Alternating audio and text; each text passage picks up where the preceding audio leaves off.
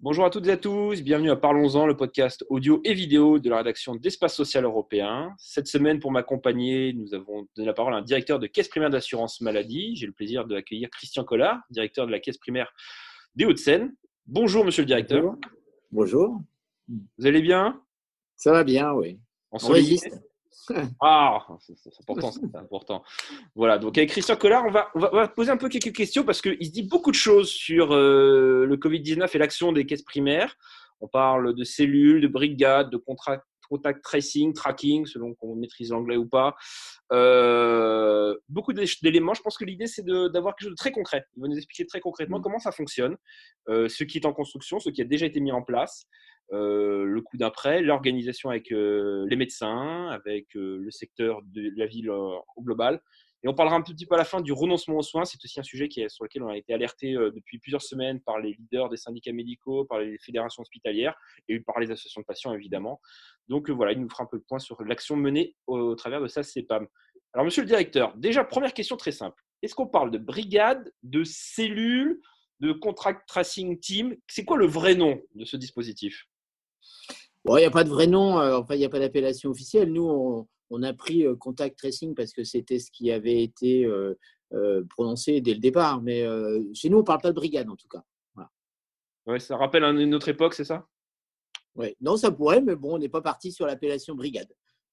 Et concrètement, vous avez, donc, on va dire une cellule, c'est plus neutre comme terme, la cellule. qui la compose et combien sont-ils dans votre cellule? La CEPAM du 92, qui est une des plus grandes CEPAM de France. Hein. Alors, bon, le, le, on, on, a démarré en fait euh, hier matin, donc aujourd'hui on est vraiment dans une phase de montée en charge. Toute la difficulté en fait de cette opération-là, c'est euh, de savoir euh, quelle va être la charge, hein, puisqu'on a bien compris, le, but c'est de, maintenir l'épidémie dans à un niveau, on va dire, acceptable. Et donc le rôle de, de l'assurance maladie et de ces cellules, c'est de pouvoir contacter toutes les personnes qui ont été en relation avec euh, des, patients contaminés pour pouvoir le plus rapidement possible les isoler, en tout cas leur demander de s'isoler et puis surtout d'aller se faire dépister. Donc évidemment, notre charge de travail, elle va dépendre du nombre de cas que nous allons avoir à traiter. Et les effectifs qu'on doit mettre en ligne dépendront également de cette charge-là. Donc aujourd'hui, on se base sur des estimations hein, qui sont de l'ordre de 3 à 5 000 cas euh, France entière. Donc, si on décline sur euh, le département, euh, on peut s'attendre peut-être à 100, 200, 300 cas par jour. Ce qu'on a vu depuis hier, c'est un démarrage, on va dire, plutôt réconfortant, parce qu'on n'a pas énormément de cas, mais cela dit, on a une montée en charge qui peut arriver.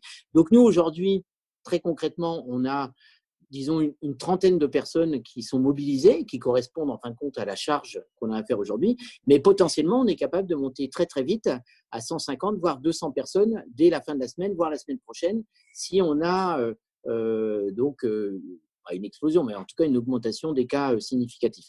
Donc c'est un, dispositif qu'on a voulu quand même évolutif. On a recueilli un certain nombre de volontaires et même beaucoup de volontaires sur la caisse. On les a formés.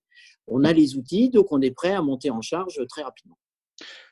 Donc, c'est 7 jours sur 7, hein, c'est ça les, équipes sont mobilisées Alors, c'est 7 jours sur 7 et euh, sur une amplitude de journée 8h, euh, 19h, bon, ce qui oblige évidemment à, faire des rotations. Donc, il est vrai que si on raisonne euh, en, équivalent temps plein, euh, il nous faut quasiment la moitié en plus de l'effectif nécessaire à un instant T sur la plateforme. Vous aviez dit donc ça dépend des informations qui nous remontent. Donc les informations, si on comprend bien le dispositif qui a été présenté notamment par le ministre de la Santé Olivier Véran, c'est les médecins généralistes traitants, en l'occurrence, les médecins traitants des patients qui font relever, qui pointent euh, quelqu'un qui, est, euh, qui a malheureusement été contaminé par le Covid. À ce moment-là, la formation, une sorte d'alerte si vous, vient, vient à la CEPA, mais en disant euh, monsieur, monsieur X qui habite dans le 92, numéro de sécu, machin, et est infecté par le Covid, prenez-en prenez contact avec mm. lui Comment ça se passe concrètement? Voilà. C'est un dispositif qui, sur le principe, est, finalement très simple, hein, qui, marche à trois niveaux. Un premier niveau qui est le médecin généraliste ou le médecin de manière générale ou l'établissement de soins, qui est celui qui va, en fin de compte, recueillir euh, l'information que tel patient est, euh, positif au Covid. Ce qui veut dire que de toute façon, parce que c'est la première chose, et c'est déjà une évolution par rapport à ce qui se passait il y a encore peu de temps, il faut que chaque médecin fasse dépister systématiquement les patients pour lesquels il y a une suspicion de Covid. Au retour du résultat, si le résultat est positif, le médecin saisit l'information sur le logiciel Contact Covid via Melipro et la fiche, entre guillemets, nous est transmise. Et c'est là que nos agents rentrent en action en contactant le patient et en l'interrogeant sur les contacts qu'il a pu avoir dans les, disons, 48 heures précédentes, des contacts supposés contaminants. Hein. donc, il ne s'agit pas de croiser quelqu'un dans la rue, mais quelqu'un avec qui on va avoir un contact un peu appuyé, sans geste barrière, etc., devient un contact possiblement contaminé. Donc là, nous, on va appeler ces personnes-là. On va leur donner des conseils, effectivement, pour s'isoler. On va évidemment les, les, inciter à aller très, très rapidement faire un test pour se faire dépister. Et dans l'attente, s'il y a besoin, par exemple, on va leur donner, leur délivrer un arrêt de travail, etc. Voilà. Donc, c'est ça, en fait, le fonctionnement. Et donc, les, les agents des, caisses premières d'assurance maladie constituent le niveau 2, qui est donc cette brigade, si on peut dire, de recherche et de contact. Et puis, ensuite, on a un niveau 3, le niveau 3 qui est l'ARS, qui là va prendre en charge ce qu'on appelle les cas cluster, c'est-à-dire à partir du moment où soit directement dès la détection, soit parce qu'on va, nous, assurance maladie, constater qu'il y a un certain nombre de, cas qui remontent, qui viennent d'une structure identique, foyer de jeunes travailleurs comme on a eu dans le 92 par exemple il n'y a pas longtemps, ou un établissement sanitaire, eh bien là on transmet immédiatement à l'ERS qui va déclencher une étude épidémiologique sur le secteur. Donc par exemple, s'il y a un ou plusieurs cas qui vous parviennent issus d'un EHPAD, ça ne relève pas seulement de l'assurance maladie, mais de l'ARS. Là, effectivement, c'est l'ARS qui prend en charge immédiatement, qui va se rendre sur place et qui va euh, prendre les mesures euh, et qui, va donc gérer la situation dans l'établissement. Ce qui n'empêche que euh, par la suite, tous les cas contacts liés aux cas qui pourront être détectés dans la structure seront pris en charge par l'assurance maladie. D'accord. Vous parliez d'informations qui venaient de l'outil Track Covid, c'est ça euh, ah, C'est pas Track Covid, c'est Covid Contact. Covid, Contact, voilà. On va y arriver avec tous les systèmes d'information et logiciels. Et avant l'application Stop Covid, alors on va, on va s'y perdre. c'est complémentaire en fait. Oui, c'est tout ça, c'est complémentaire. Euh, donc, c'est-à-dire que le médecin a accès à cet outil depuis son logiciel professionnel. Vous y avez accès. Pro, tout à fait. D'accord. Euh, question mm. toute bête. Si vous avez un, un, patient qui, par exemple, le médecin c'est un scénario qui peut arriver. Je sais, je, à Spatial nous défendons le DMP hein, contre vents et marées mm. depuis longtemps. Si on a un patient qui est atteint euh, pathologie chronique et autres, qui consulte un médecin qui n'est pas son médecin traitant, qui ne connaît pas ses antécédents forcément, et que vous, vous avez cette information et que j'imagine l'assurance maladie peut voir à travers des données ici dans le DMP que le patient, entre guillemets, a des complications potentielles. Comment ça se passe? Vous restez juste dans le cadre, on leur donne les conseils, vous restez isolé, ou à ce moment-là, vous pouvez enclencher une procédure peut-être un peu plus complexe et éventuellement qui relève de l'ARS alors, nous, sur nos, sur nos plateformes, on, a, euh, on, a, on gère la situation d'un point de vue, on va dire, strictement administratif. Hein. C'est-à-dire qu'on n'a pas, on, ne rentre pas dans le cadre du dossier. D'ailleurs, les, les, cas qu'on va gérer ne sont pas forcément euh, euh, des assurés de la caisse primaire d'assurance maladie, ne sont pas forcément des gens du département, et ne sont pas forcément des assurés du régime général. Donc nous, en fait, les seules informations dont on va avoir besoin, c'est évidemment l'identité, euh, de la personne et puis un point de contact, c'est-à-dire son téléphone, éventuellement son mail, etc. Donc ça, on va rechercher ces éléments-là si on n'a pas pu les avoir directement. Mhm. Et puis on va contacter la personne simplement pour lui donner ses recommandations. Nous, notre rôle à ce, à ce niveau-là s'arrête ici. C'est-à-dire, on ne fait pas de lien avec le dossier médical, d'ailleurs auquel nous, agents administratifs, on n'a pas accès. Non, hein voilà. Et euh, on, on, après, on renvoie sur le, sur le médecin traitant. D'accord. Mais vous dites donc que ce n'est pas forcément les ressortissants de votre département que vous, entre guillemets, que vous suivez. Vous pouvez avoir quelqu'un du, département limitrophe ou d'un autre endroit, c'est ça? Oui, c'est-à-dire que euh, nous, le, ce qui va faire que la caisse, par exemple, la caisse de Nanterre va entrer en action sur, sur un, ce qu'on appelle un patient zéro, hein, c'est-à-dire un, un, patient qui a été détecté positif, c'est parce qu'il aura été signalé par un médecin des Hauts-de-Seine. D'accord. Voilà. À partir de, de ce moment-là, nous, on va interroger ce patient qui va, euh, on va rechercher avec lui ses, tous les contacts qu'il a pu avoir. Dans ces contacts, évidemment, il va y avoir des gens peut-être du 92, mais il va y avoir des gens de Paris et puis peut-être de province, etc. Donc, on ne va pas euh, aller dans un système où on va renvoyer sur une autre caisse. On prend en charge immédiatement la totalité. D'accord. juste une question, vous parliez, vous disiez donc, ça a été lancé hier. Vous avez déjà quelques chiffres, quelques impressions? Alors, c'est très à chaud, c'est qu'une seule journée, hein, j'entends bien. Mais déjà un petit peu sur comment le, dispositif, ça fonctionne bien, il est perfectible, euh, les gens jouent le jeu. Quand, vous avez déjà quelques petits. Alors, voilà, le, pour l'instant, donc hier, on, avait, euh, on a démarré la journée en fin de compte euh, avec une dizaine de cas euh, zéro et une trentaine ou 25 cas contacts. donc, bon, c'était tout à fait abordable. Aujourd'hui, je n'ai pas les chiffres, mais on est à peu près une centaine de, de, cas en tout avec les cas contacts. Donc, voilà, pour l'instant, ça fonctionne bien. Alors, est-ce que le système est perfectible? Évidemment, parce que on, est loin d'avoir prévu tous les cas possibles. On fonctionne pour l'instant avec des gens qui ont été formés, qui sont volontaires et qui sont peut-être les gens les, plus euh, dans nos effectifs qui sont les plus à même de mener ces missions-là, puisqu'on a mobilisé euh, les dames, on a mobilisé euh, les conseillers assurance maladie, qui sont des gens qui sont habitués au contact, qui connaissent les problématiques des assurés sociaux. On a aussi euh, voilà, on, a aussi le service médical qui s'est mobilisé. Bon, donc pour, pour l'instant, je dirais qu'on n'a pas de difficultés. Les difficultés qui vont apparaître, euh, probablement, sont euh, des, difficultés liées à la relation avec la personne, parce que on peut imaginer, c'est assez facile à comprendre, que là, on est sorti du, du, confinement depuis quatre jours. on va avoir des personnes qui vont recevoir au petit matin un coup de téléphone de l'assurance maladie pour leur dire bah, écoutez, bonjour monsieur, bonjour madame, euh, vous avez euh, croisé récemment une personne qui aujourd'hui est positive au Covid, donc vous, vous pouvez l'être également, donc il va falloir vous mettre en isolement et puis on arrêtera, etc. Donc c'est ça la difficulté. Après, il peut y avoir aussi à gérer des situations un peu angoissantes. Enfin, c'est tout ce sujet-là. Ce qu'il faut bien comprendre, et c'est ce qu'on a expliqué d'ailleurs aux agents qui, qui se sont mobilisés là-dessus, ce qu'on recherche, euh, pour euh, fonctionner sur ces plateformes-là, ce ne sont pas des compétences techniques, il en faut un minimum, mais ce ne sont pas des compétences, ce sont des compétences relationnelles, être capable d'anticiper et de prendre en compte euh, des situations qui peuvent être délicates. D'accord. Et vous êtes en contact avec les, équipes de terrain qui, elles, se mobilisent et le réseau d'infirmiers et autres, notamment pour les personnes isolées, fragiles, qui ne peuvent pas aller, par exemple, chercher des masques dans les pharmacies et autres, c'est ça? Alors, dans, dans, le système donc, du, contact Covid, il, est prévu un relais euh, vers euh, euh, des équipes de terrain qui sont en général pilotées par la préfecture pour effectivement aider les personnes qui seraient dans la difficulté. Donc, une des missions aussi de, de, nos, agents, c'est au moment du, contact avec une personne, c'est d'évaluer sa situation sociale. Est-ce qu'elle est seule? Est-ce qu'elle est autonome? Est-ce qu'elle va être dans la difficulté? Est-ce qu'elle comprend bien ce qu'on lui dit, etc. Et donc, si euh, on voit qu'il y a une euh, difficulté, donc on, lui propose de se mettre en relation avec les services, la cellule d'appui hein, qui est gérée euh, par la préfecture, qui vont pouvoir prendre en charge cet aspect de la chose, bon, soit par des portages de repas, soit par effectivement un contact avec des infirmiers, etc. Enfin, tout ce qui peut exister en termes d'accompagnement social. D'accord.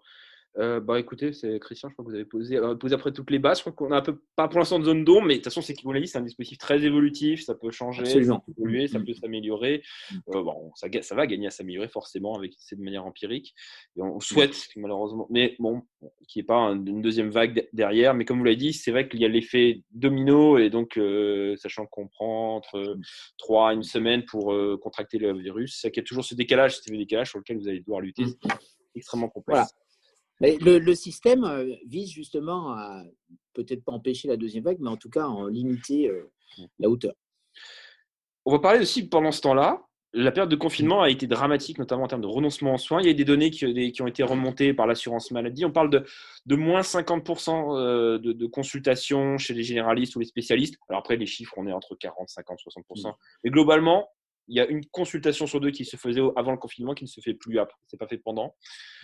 Comment, euh, au niveau de la CEPAM, vous essayez de pallier à cette problématique, surtout qu'on a un certain nombre de personnes fragiles ou atteintes de pathologies chroniques, dont on sait mmh. que ne pas euh, assurer des rendez-vous, ça peut avoir des complications sanitaires terribles derrière. Mmh. Alors effectivement, bon, bah, de, bon, pour le moment, on a une vue un peu, on va dire, globale du, problème, c'est-à-dire qu'on n'est pas rentré dans le détail. Et c'est vrai que visuellement, si on regarde la consommation en termes de, de, consultation, bon, il y a une chute très nette. Et quand on discute d'ailleurs avec les, les, professionnels de santé, les médecins, bon, on voit bien que malgré le Covid, les salles d'attente ont été relativement peu fréquentées pendant toute la période. Et on voit bien d'ailleurs que même maintenant, où enfin, c'est vrai qu'on vient seulement d'être déconfiné, on ne peut pas dire qu'il y ait une ruée aujourd'hui sur, sur les rendez-vous chez les médecins. Donc ça veut dire qu'il y a effectivement une baisse très nette du nombre de consultations médicales. Alors après, est-ce que on a un effet très fort par rapport aux malades chroniques, etc. Sans doute, mais il faut aussi quand même relativiser parce que oublier qu'il y a des mesures qui ont été prises quand même hein, sur la possibilité de renouveler les, ordonnances sans, passer par le médecin, ce qui fait qu'il bon, y, a, y a un petit décalage pendant le temps. C'est vrai aussi que quand on échange avec certains médecins spécialistes, nous disent que là où euh, ils avaient un certain nombre en fait de détections de maladies graves euh, par jour ou par semaine. Et eh bien là, ils les ont pas eu et donc on peut penser que les maladies n'ont pas disparu. C'est simplement les diagnostics euh, qui se sont pas faits. Donc l'assurance maladie de ce point de vue-là a fait de, des actions de communication hein, auprès des assurés et aussi auprès des médecins pour inciter à reprendre l'activité. Donc nous, on va essayer aussi de, relayer ces messages-là. Après, ce qu'il va falloir regarder, c'est euh, l'effet de rattrapage qui inévitablement va, s'enclencher avec le, déconfinement. Hein. Mais c'est vrai que euh, la difficulté, c'est d'essayer de comprendre pourquoi les gens ne sont pas allés chez le médecin. Et finalement, on voit bien que c'était l'effet confinement, donc bon, la difficulté de sortir, mais peut-être la peur de sortir. Et ça, moi, je crains que malheureusement, ça perdure un peu. Hein, puisqu'on s'en rend compte euh, aujourd'hui, euh, les gens euh, qui sont dans des situations délicates, confinement ou pas confinement, aujourd'hui ont un peu peur du dehors. D'accord, d'accord. Sur les autres activités, on va finir là-dessus, monsieur le directeur. dans les autres activités de la CEPAM, alors mmh. l'activité a été télétravaillée principalement, j'imagine, pendant le confinement. vous êtes encore, vous êtes maintenant, vous êtes plus en service dégradé, vous êtes encore en situation dégradée?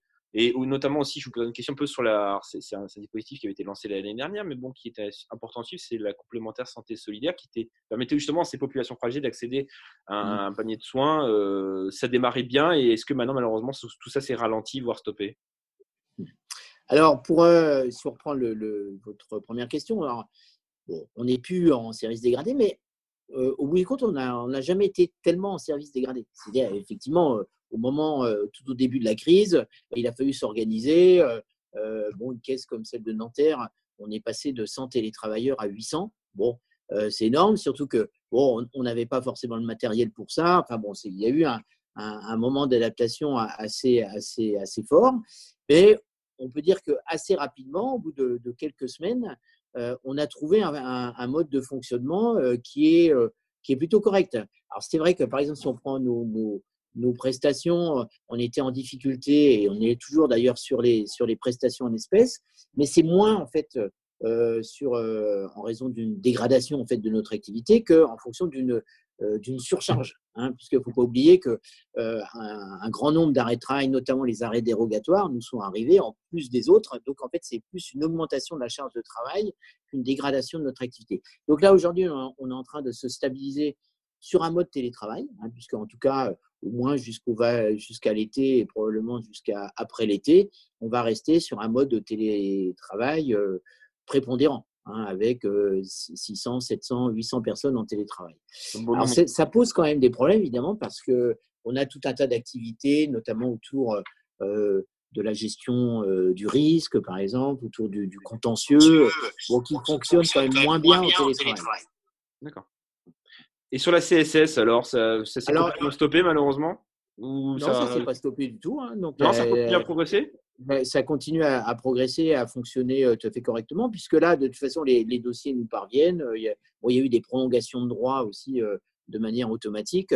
Donc, de, ce point de vue-là, il n'y a, pas de, difficulté. Non, la, difficulté à laquelle on va devoir faire face, c'est par exemple la réouverture de nos accueils, puisqu'on a fermé tous nos accueils depuis le début de la crise. Donc là, il faut, faut évidemment qu'on ouvre, hein, parce qu'on a quand même une nécessité de contact de la part de la population. On ne va pas réouvrir comme on était avant. Hein, parce on était en train de déployer un accueil, un accueil libre-service où les gens déambulent entre guillemets dans nos accueils sur un mode self-service. Bon, ben là, c'est plus du tout dans l'air du temps. Donc, on va passer sur un mode entièrement sur rendez-vous, avec un filtrage à l'entrée, etc. Donc, on voit, que c'est complètement différent. Mmh. Donc, on va réouvrir à partir de début juin, d'abord sur à peu près la moitié de nos accueils, et puis voir un peu. Mais voilà, mais c'est un nouveau mode de fonctionnement qu'on va avoir avec nos assurés, et ça ne va pas forcément être facile. Oui. C'est certain. comme, comme je dirais que l'assurance maladie, comme toutes les entreprises, va devoir s'adapter. On est tous un peu dans une zone de flou. Hein, mais c'est vrai que et bon, je ne veux pas dire pour ne euh, pas me mettre trop en valeur, mais euh, franchement, euh, quand on regarde la situation il y a maintenant deux mois, deux mois et demi, et ce qu'on a pu faire pendant ce chemin-là, moi, je pense qu'on peut être assez fier quand même du travail qui a été fait parce qu'il y a beaucoup d'entreprises qui se sont arrêtées. Nous, on ne s'est pas arrêté du tout. Tout à fait. Et dans des temps records, vous êtes adapté. Voilà. Ça tord le coup à l'image qu'on a parfois de l'assurance maladie et de la sécu en général, je trouve, encore, encore une fois. Mais bon, ça, c'est des vieilles images que certains grands experts de la santé qui font la révolution sur le plateau télé n'ont toujours pas compris, mais ça, c'est pas grave. Merci, Christian. Merci, Alexandre. Et ben, on se retrouve euh, la semaine prochaine pour un autre rendez-vous, euh, podcast vidéo, audio de la rédaction d'Espace Social Européen. En attendant, bonne santé à tous et bonne fin de semaine. À bientôt. Au revoir. Au revoir.